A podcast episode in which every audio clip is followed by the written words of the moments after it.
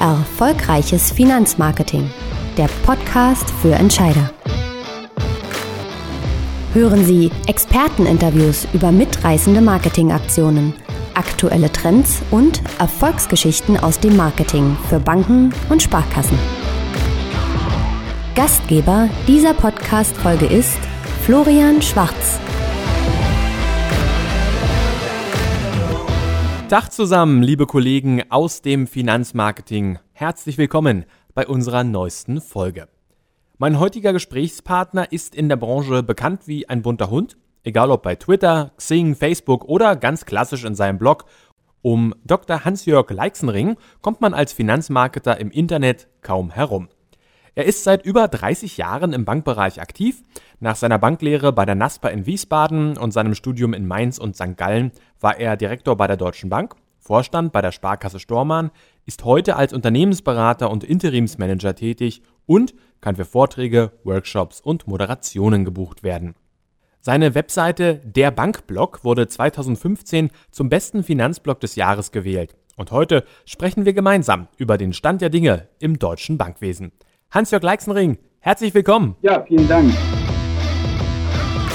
Unsere Hörer sind natürlich genauso neugierig wie ich. Ähm, welche wichtigen Karrierestationen von Ihnen habe ich in der Vorstellung denn vergessen und was begeistert Sie im Privatleben? Vergessen fast nichts. Äh, vielleicht das Jahr bei der Onvista Bank in Frankfurt, äh, einer Direktbank, die mich doch sehr stark noch, noch mehr als vorher zur Digitalisierung geführt hat.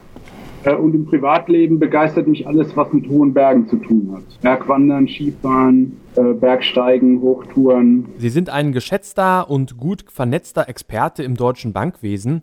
Wie haben Sie sich diese Position erarbeitet? Woher kommt Ihr Antrieb? Ich hoffe, ich habe mir diese Position durch Leistung erarbeitet. Ähm, der Antrieb kommt von innen. Wie so alles, was Motivation betrifft, letzten Endes von innen herauskommen muss und kann es nicht zum Erfolg führen.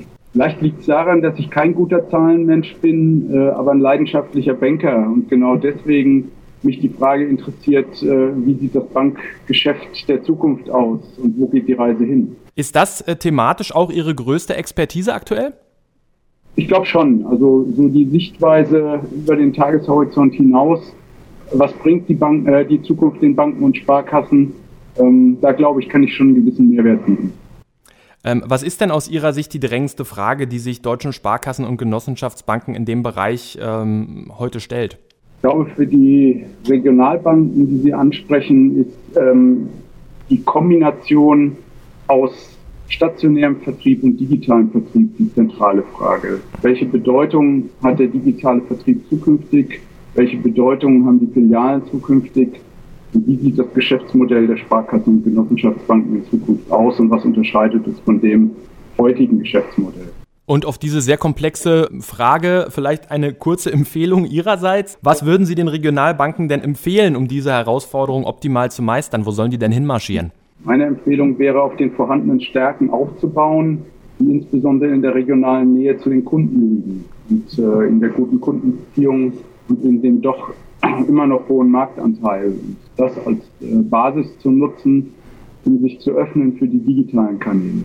Wenn man äh, wie Sie sehr aktiv in den sozialen Netzwerken ist, dann kommt man ja um die tägliche Beitragsflut rund um Fintechs, Apps, Blockchain und so weiter gar nicht herum. Äh, Sie selbst haben auch schon zahlreiche Artikel dazu veröffentlicht. So entsteht natürlich einerseits ganz schnell der Eindruck, dass die Digitalisierung äh, eigentlich nicht nur vor der Tür steht, sondern die deutsche Bankenlandschaft schon fest im Griff hat. Auf der anderen Seite gibt es auch heute noch hunderte Banken und Sparkassen, die immer noch überlegen, ob sie überhaupt auf Facebook aktiv sein sollen äh, und sich vor möglichen Shitstorms im World Wide Web fürchten.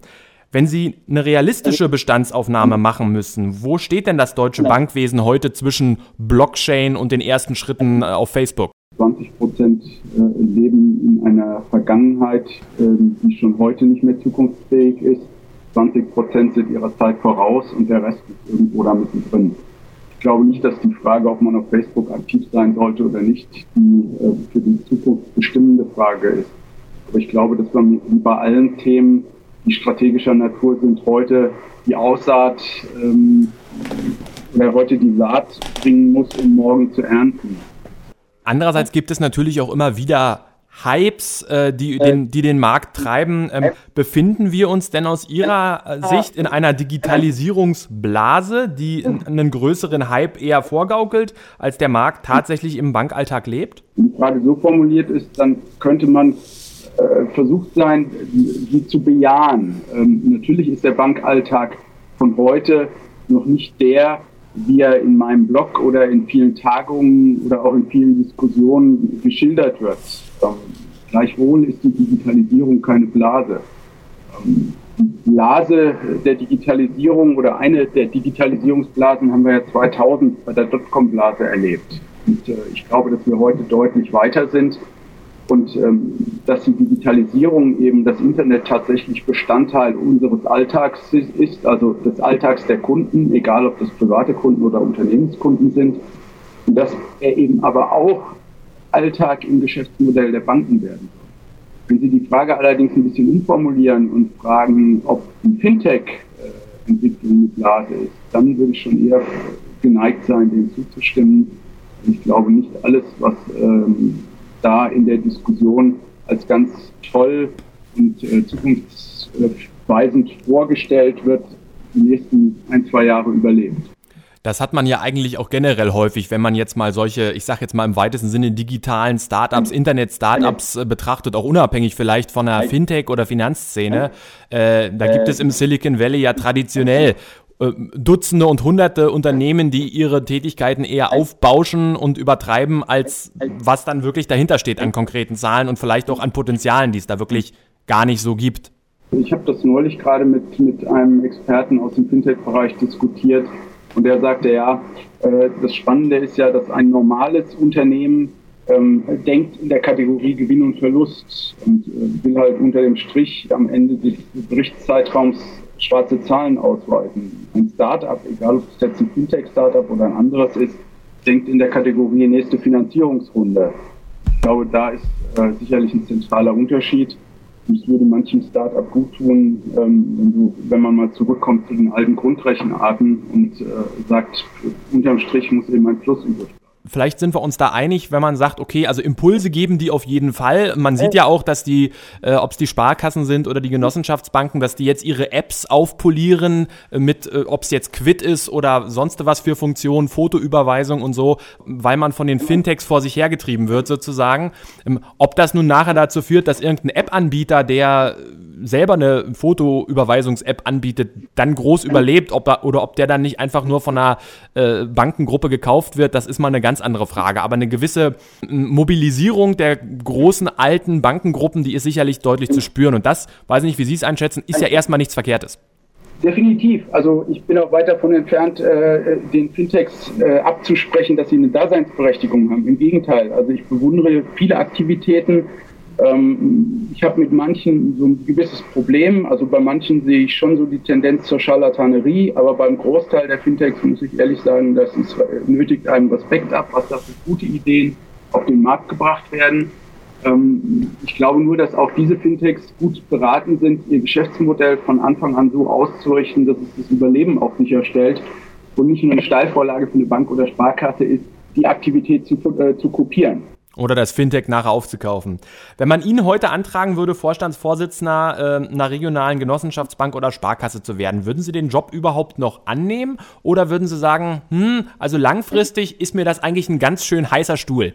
Wenn das richtige Angebot kommt, dann würde ich wahrscheinlich schon schwach werden können. Die Frage geht ja eher in die Richtung, wie viel ähm, Überlebenschance trauen Sie sozusagen so einer klassischen deutschen Regionalbank noch zu?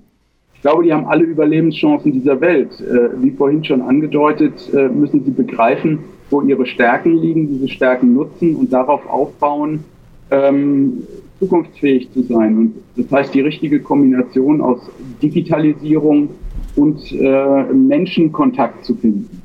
Wenn Sie jetzt diesen Vorstandsposten einnehmen würden, welche Weichen würden Sie denn als erstes stellen, um das Institut zukunftsfähig zu machen? Ich glaube, man muss sehr kritisch seine Vertriebskanäle auf den Prüfstand stellen und muss schauen, ähm, was kommt über welchen Vertriebskanal rein. Ähm, wie groß ist das Filialnetz? Wie groß muss es sein, um zukunftsfähig zu sein? Wo kann ich Kosten sparen, aber wo muss ich investieren, um Zukunft? Also dieses Wort gesund schrumpfen, das äh, kann ich nicht mehr hören, weil letzten Endes liegt die Zukunft im Wachstum. Der Markt ist kompetitiv und man muss zusehen, dass man nicht schrumpft, sondern wächst. Und dazu gehören auch Investitionen und nicht nur Kostensteuern. Kommen wir mal zum Markenkern der deutschen Regionalbanken. Die Verwurzelung in der Region ist ja eben dieser Markenkern. Ähm, wie passt jetzt diese regionale Abgrenzung zu den unendlichen Weiten des World Wide Web? Eigentlich sehr gut. Ähm, das, also das beste Beispiel ist für mich immer, wenn Sie irgendwo in eine Stadt äh, essen gehen wollen, ähm, dann suchen Sie bei Google nach Restaurants, dann gucken Sie nach Empfehlungen, gucken äh, das Ranking an, gucken die Bewertungen an und finden in der Regel so, selbst in einer Umgebung, in der sie sich nicht auskennen, relativ schnell ähm, den geeigneten Italiener, den geeigneten Inder oder das andere Restaurant ihrer Wahl. Und ich glaube, das ist ein guter Beweis, dass Regionalität und Internet auch zusammenpasst. Und äh, insofern können sich auch regionale Bankinstitute das Internet zunutze machen. Wobei das ja tatsächlich eher, äh, sagen wir mal, Nutzenansätze sind, die jetzt vielleicht äh, recht kurzfristig sind. Also sprich, äh, ich habe ich hab Hunger, also suche ich die nächste Pizzeria. Auf eine Bank übertragen wäre das dann vielleicht, äh, ich brauche schnell mal Geld, wo ist der nächste Geldautomat? Die Frage ist natürlich, ob diese ja doch eher sehr kurzfristigen Ansätze wirklich dann äh, geeignet sind, um, um, um langfristig auch irgendwo Erträge zu generieren. Ne? Da haben Sie sicherlich recht. Also äh, insofern ähm, ist das vielleicht zu präzisieren. Also es geht ähm, nicht so sehr um den nächsten Geldautomaten, sondern es geht um den Alltag des Kunden. Und zum Alltag des Kunden gehört es Essen zu gehen, gehört es einzukaufen, gehört es, wenn er ein Auto fährt, zu tanken. Ähm, und in diesem Alltag müssen die Kreditinstitute ihre Rolle finden. Und diese Rolle muss eben auch digital definiert werden. Die Bank als Begleiter des Kunden im Alltag, das ist das, worauf es ankommt. Welche Rolle äh, spielt denn die, so ein regionales Kreditinstitut, wenn Sie sagen Berater im Alltag für die Kunden noch, wenn ich also Finanzinformationen weltweit und ständig und überall verfügbar habe, mich theoretisch auch auf einer amerikanischen Seite über die neuesten Fondtrends informieren kann oder äh, solche Sachen. Was kann da noch die kleine Bank ähm, aus der Südpfalz ausrichten? Na, die kleine Bank aus der Südpfalz hat genau die gleichen Möglichkeiten wie der US-amerikanische weltweit tätige Bankkonzern. Ähm, das Internet ist ja keine Zweiklassengesellschaft. Also das heißt auch, die kleine Bank aus der Südpfalz kann das Internet für ihre Zwecke nutzen ist insofern in, in der Chancengleichheit deutlich aufgestiegen gegenüber dem großen Bankkonzern. Ähm, die Frage ist ja, was erwarten die Kunden?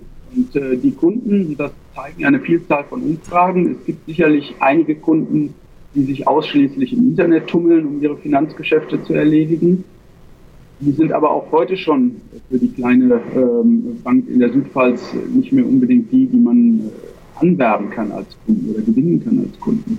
Aber es gibt eben eine Vielzahl von Kunden, ähm, die sowohl das Internet als auch die Filiale nutzen wollen. Und es gibt natürlich auch noch Kunden, die ausschließlich die Filiale nutzen wollen. Und nehmen wir mal die ganz große Kundengruppe derjenigen, die sowohl als auch ähm, sich über ihre Finanzgeschäfte informieren bzw. die Finanzgeschäfte ähm, abschließen wollen. Und da liegen eben enorme Chancen auch für die kleinen regionalen Kredite. Steht denn, wenn ich jetzt so Ihnen zuhöre, steht denn die, ähm, dieses Regionalprinzip der Volksbanken, Raiffeisenbanken und der Sparkassen, steht das denen selbst eigentlich ein bisschen im Weg? Weil theoretisch könnte ich ja sagen, wenn ich jetzt eine sehr innovative Bank bin, ich baue eine super Website, ich baue tolle Content-Marketing-Angebote, ich bin unsachbar aktiv in den sozialen Netzwerken, habe vielleicht auch eine tolle Kundenbindung, unheimlich viele Fans und, und, und, und, und Follower. Ich kann aber geschäftlich trotzdem immer nur in meinem Landkreis aktiv sein und, und äh, komme wahrscheinlich noch nicht mal sozusagen über meinen Landkreis groß hinaus. Äh, ist das nicht sozusagen ein unheimlicher Kraftakt, den ich da als Bank stemmen muss? Am Ende habe ich aber trotzdem nur meine vielleicht 200, 300, 400.000 Leute, die bei mir in der Region wohnen? Das ist in der Tat für die kleinen Institute im ländlichen Raum eine Herausforderung, ähm, die durch die Regulierung und die damit verbundenen Auflagen nicht einfacher wird. Sprich, die Kosten steigen, ähm, während der Markt nicht größer wird. Ähm, hier muss ich das Institut eben fragen, kann ich alleine im Wettbewerb noch bestehen? Muss ich mich vielleicht mit einer Nachbarbank zusammenschließen? Oder muss ich mein Geschäftsmodell anders ausrichten? Es gibt ja da durchaus unterschiedliche Geschäftsmodelle, auch wenn ich ins Ausland schaue. Dann gibt es äh, in den dortigen Sparkassen und Genossenschaftsverbünden durchaus andere Geschäftsmodelle als in Deutschland. Die Frage ist eben, muss eine Sparkasse alles vor Ort machen oder müssen sie sich nicht auf den Vertrieb konzentrieren? Wäre das nicht ein Ansatz, dass ich bestimmte äh, Aufgaben, die im Backoffice liegen, die in der Administration liegen, die in der Regulierung liegen, dass ich die abgebe an einen größeren Verbund. Ähm, ich glaube, da tun sich die Institute nach wie vor schwer, weil sie eben diese nicht nur selbstständig, sondern auch autark sein wollen. Und dieses autark sein wird immer teurer und ist halt schwierig und mit hohen Kosten verbunden. Ich glaube, die Genossenschaftsbanken sind da deutlich weiter in der Denke wie die Sparkassen. Ähm, insofern müssen wir mal schauen, wie die nächsten Jahre da verlaufen. Der Zahlungsverkehr ist ja die Grundlage für jede Kundenbeziehung mit einer Bank. Ähm, auch wenn der Schuh heute bei manchen Instituten vielleicht noch gar nicht so sehr drückt, sind Kunden einmal an digitale Wettbewerber wie ING DIBA oder DKB verloren, ähm, kann man sie natürlich nur schwer zurückgewinnen. Zusätzlich greifen die schon besprochenen Fintech-Startups mit ganz neuen Banking-Apps aus dem digitalen Neuland an und dann kommen mit PayDirect, Quid oder der Smartphone-Bank Yomo äh, die Versuche hinzu, wo die Verbände probieren, mit einer gewissen zeitlichen Verzögerung den Wettbewerb wieder einzuholen. Widerspricht es jetzt nicht dem Regionalprinzip, einerseits deutschlandweite Apps und Digitalangebote vom Verband zu empfehlen und andererseits eigene digitale Vertriebsstrukturen in der Region aufbauen zu müssen. Das ist ja, ja. Man, man fühlt sich ja da so als Bank äh, vor Ort vielleicht so ein bisschen zerrissen. Ich bin mir auch nicht sicher, äh, ob alle diese digitalen, überregionalen Aktivitäten tatsächlich Erfolg, erfolgreich ablaufen werden. Ähm, das wird sich weisen. Ähm, das kommt aber auch immer auf die konkrete Ausgestaltung an. Ein Überre eine überregionale Struktur für digitale Angebote schaffe, die ich mit der regionalen Struktur koppeln kann, dann ist es erfolgsversprechend. Wenn ich eine überregionale, parallele digitale Vertriebsstruktur aufbaue, die nicht mit der regionalen Vertriebsstruktur zu tun hat, dann ich, würde ich zweifeln, ob das erfolgsversprechend ist. Wie können denn Banken jetzt so einen Balanceakt optimal meistern? Also ich muss ja trotzdem als Bank bestimmte Produkte, die der Verband lanciert, muss ich ja teilweise nutzen. Äh, ähm, und trotzdem will ich vielleicht meine eigenen Sachen aufbauen. Wie soll man da dann optimal vorgehen? Ja, wie eben schon angedeutet, ich, ich glaube, die Aufgabe ähm, der, der Dachorganisation muss es sein, einen Rahmen zu bauen, ähm, insbesondere für den digitalen Vertrieb, weil das eben ein, ein einzelnes Institut, zumindest in der Mehrzahl der Institute, so nicht leisten kann. Ähm, gleichzeitig müssen die einzelnen Institute diesen Rahmen dann optimal nutzen für ihre eigenen Zwecke und müssen ihre regionalen Vertriebsstrukturen damit kombinieren. Nach einer aktuellen Studie finden ca. 70 Prozent der Diskussionen rund um das Thema Banken über Social-Media-Kanäle statt. Ob es den Banken und Sparkassen gefällt oder nicht, soziale Medien sind längst zu einem wichtigen, wenn nicht sogar dem wichtigsten Ort geworden, an dem man über sie diskutiert und sich über ihre Leistung und Preise austauscht. Ähm, welche sozialen Netzwerke sind denn aus Ihrer Sicht für Banken tatsächlich relevant? Müssen Kreditinstitute jetzt wirklich auch auf Instagram, Snapchat und Twitter aktiv sein oder genügt dann doch die Präsenz beim Platzhirsch Facebook? Ich glaube, dass Facebook unverändert da der Platzhirsch ist, das ist schon richtig. Ähm, wenn man sich allerdings äh, die Generationsnutzung anschaut, dann verschiebt sich das in, in andere Kanäle rein wobei ich jetzt weniger die genannten als vielmehr die Messenger-Dienste wie WhatsApp sehen würde. Mhm. Kann interessant sein, auch für ein Kreditinstitut äh, eine WhatsApp-Präsenz zu haben. Ähm, in, den, in, den, klassischen sozialen Netzwerken würde ich neben Facebook, Twitter noch als relevant ansehen. Instagram und Snapchat, Snapchat würde ich jetzt zumindest für den Bereich Finanzdienstleistungen nicht so ganz die Bedeutung ähm, einräumen. Wann ist denn so ein Kanal überhaupt reif für eine Bank? Oder wann ist eine Bank reif für einen speziellen Kanal? Also ich sag mal, es gibt ja viele gehypte Kanäle auch. Jetzt redet wieder alles über Musical.ly und was weiß ich was. Wie viel Zeit sollte man sich denn lassen, um zu prüfen, ob so ein Kanal reif ist?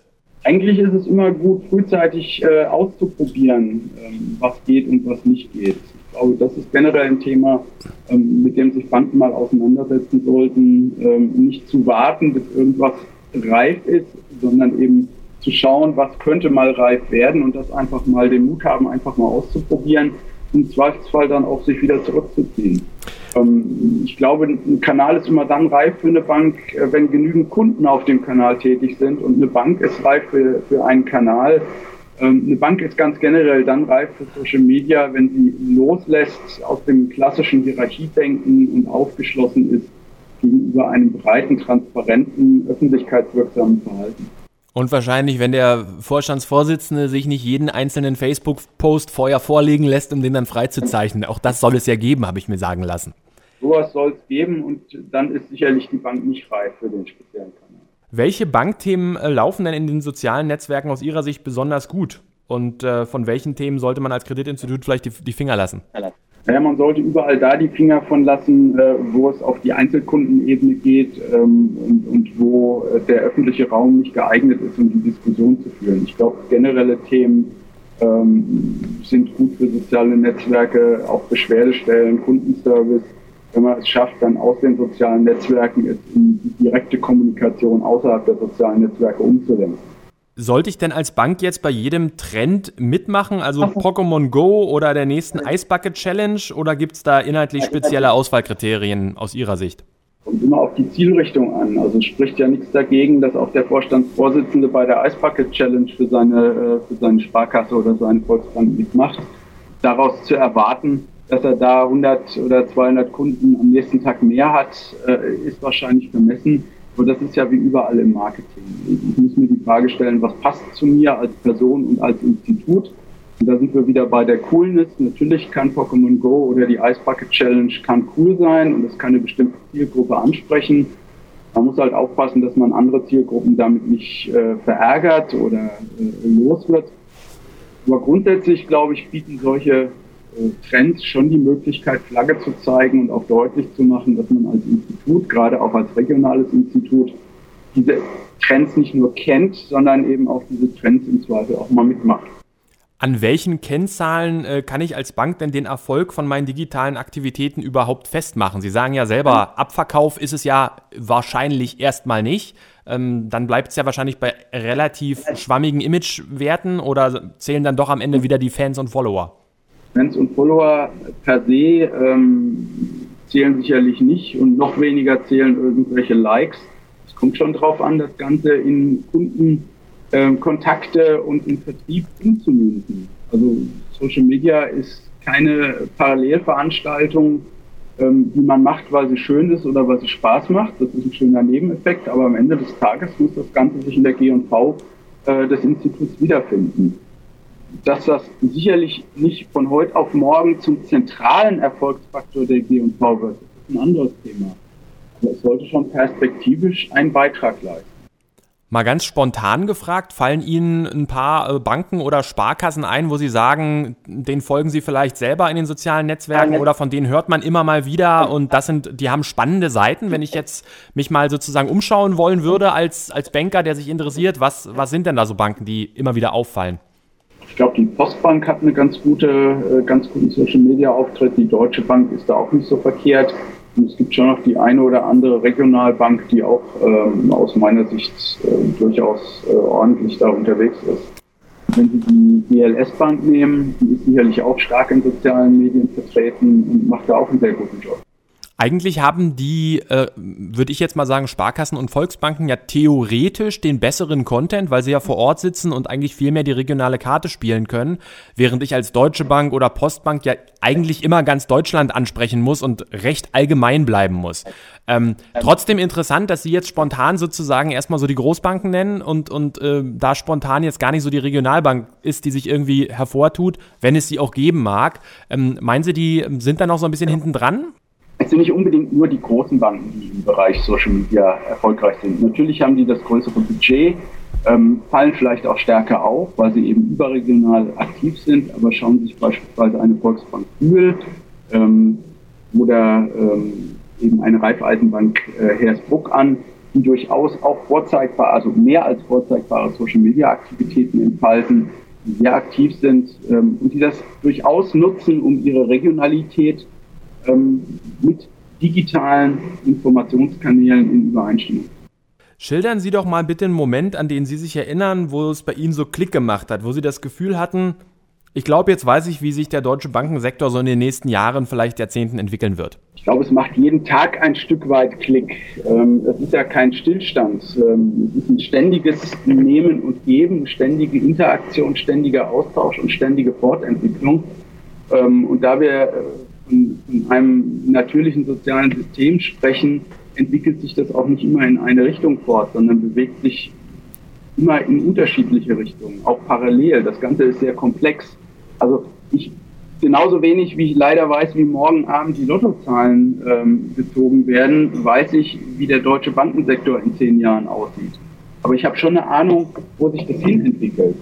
Das ist aber nicht so, dass es da an einem Tag Klick gemacht hätte und an dem Tag hätte ich dann gewusst, wo entwickelt sich der deutsche Bankensektor hin, sondern ich glaube, das ist die Vielzahl von kleinen Klicks, die im Alltag, im täglichen Kontakt mit den verschiedensten äh, Menschen äh, stattfinden. Nicht nur Menschen aus Banken oder Finanzinstituten, sondern eben auch Menschen aus völlig anderen Branchen. Und die Vielzahl dieser Klicks gibt einem Anhaltspunkte, wo kann die Reise hingehen. Wo kann denn die Reise hingehen? Ja, die Reise wird schon zu mehr Digitalisierung und zu weniger Filialen. Da muss man jetzt kein äh, großer Prophet sein, um das vorherzusagen. Aber speziell die Frage, was findet denn zukünftig in einer Filiale statt, in einer Bankfiliale? Das ist eine ganz schwierige Frage, auf die die wenigsten, glaube ich, im Moment die richtige Antwort haben. Da gibt es unterschiedliche Konzepte, auch wenn man sich die einzelnen Institute anschaut und die einzelnen Institutsgruppe, dann gibt es eine Vielzahl von Konzepten, da wird auch viel ausprobiert. Ähm, ich glaube, dass die Stärke einer Bankfiliale, liegt in dem natürlichen, in dem persönlichen Kontakt von Mensch zu Mensch. Und daran wird sich auch in 10 oder 15 Jahren nichts verändern. Ich glaube, auf dieser Stärke muss man aufbauen. Da sind wir wieder bei dem Thema, wo sollten Regionalbanken ansetzen. Regionalbanken haben im Prinzip diese Stärke äh, und müssten darauf ansetzen. Nur was ich eben vielfach beobachte, ist, dass leider auch Regionalbanken zum Kahlschlag ansetzen und eben außer ähm, neuen baulichen Konzeptionen noch nicht so unbedingt die Lösung gefunden haben, was die Filiale der Zukunft ausmacht. Und ich glaube, ähm, neues Mobiliar oder eine neue Anordnung der SB-Zone oder das Einziehen neuer veränderter Wände alleine, das ist es jedenfalls nicht, was die Filiale Zukunft ja, ist vielleicht auch so ein bisschen Image, ne, dass man versucht, okay, jetzt, also ich versuche jetzt dem drögen Bankberater mal irgendwie ein iPad in die Hand zu drücken, damit der einfach mal so 10, 20 Jahre dynamischer wirkt, ne? Es spricht nichts dagegen, dem Bankberater ein iPad für das Kundengespräch zu geben. Das ist sicherlich zielführender, als den Kopf hinter dem PC-Bildschirm zu verstecken. Ähm, die Frage ist aber, ob es der richtige Ansatz ist, dem Kunden ein iPad zu geben und dann zu sagen, sieh mal selber zu, äh, was du alles damit machen kannst, wenn du bei uns in die Filiale kommst. Äh, ich glaube, dazu kommt kein Kunde in die Filiale. Der Kunde kommt in die Filiale, um persönlichen Kontakt zu erfahren und um persönlich beraten und betreut zu werden. Die Niedrigzinsphase, die wird ja kann man ja mit einer hohen Wahrscheinlichkeit sagen, nicht unendlich lang sein. Es wird ja auch mal wieder einen, Aufwärtstrend geben. Aber im Moment beobachten wir überall Fusionen. Ähm, was denken Sie, wie weit wird das gehen? Wird es irgendwann nur noch eine Sparkasse Bayern, eine Sparkasse Saarland, eine Sparkasse Sachsen geben? Oder äh, bleibt es dann doch eher auf einer etwas größeren, aber letztlich doch regionalen äh, Bankengröße? Ich würde mir wünschen, dass es auf einer regionalen Größe bleibt. Bin da eigentlich auch zuversichtlich, dass es möglich ist, weil sonst geht die Stärke der regionalen Institute, die regionale ähm, Verwurzelung geht verloren. Also die Sparkasse Sachsen äh, kann kaum noch glaubhaft machen, dass sie in den einzelnen Regionen verwurzelt ist. Und die Sparkasse Bayern ähm, noch weniger, weil das Bundesland einfach zu groß ist. Wie sollen die Franken sich da noch einordnen in die Sparkasse Bayern? Was sollen unsere Hörer, Entscheider in deutschen Regionalbanken und Sparkassen aus unserem Gespräch unbedingt mitnehmen? Was denken Sie, sind so die, die zwei, drei wichtigsten Dinge? Ich würde mir wirklich wünschen, ähm, dass den Entscheidern in den Regionalbanken bewusst ist, auf welchen Schatz sie sitzen, ähm, auf welchem riesigen Kundenschatz und dass auch die Regionalität ein, ein Schatz ist und dass sie nicht leichtfertig diesen Schatz verspielen sondern auf diesem Schatz aufbauen, auf dieser Stärke aufbauen, diese Stärke nutzen.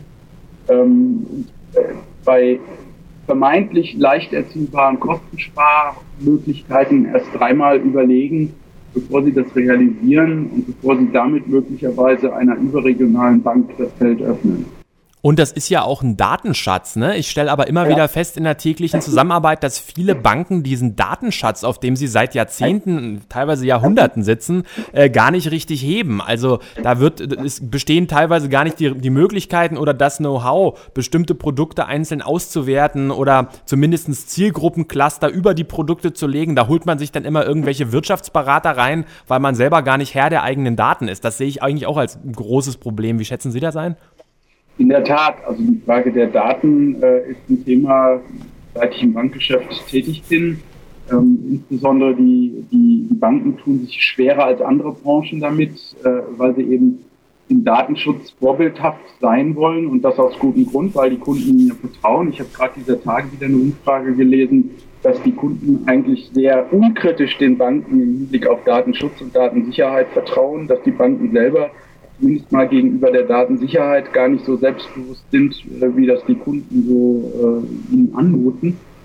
Aber in der Tat äh, müssen die Banken und Sparkassen lernen, dass Daten eigentlich das Geschäft der Zukunft ist und dass man diese Daten ähm, nutzen muss mit dem Einverständnis des Kunden, um noch näher am Kunden dran zu sein. Und genau da sind wir wieder in dem Zusammenspiel zwischen regional und äh, digital, dass eben die Nutzung dieser Daten hilft, den Kunden besser im Alltag zu verstehen und zu begleiten. Bitte nennen Sie uns doch mal zwei bis drei Informationsquellen oder vielleicht auch Experten oder wie man jetzt neudeutsch sagt, Influencer, äh, bei denen Sie sich regelmäßig zu aktuellen Trends im Finanzwesen informieren. Was oder wem ähm, können wir denn unseren Hörern empfehlen?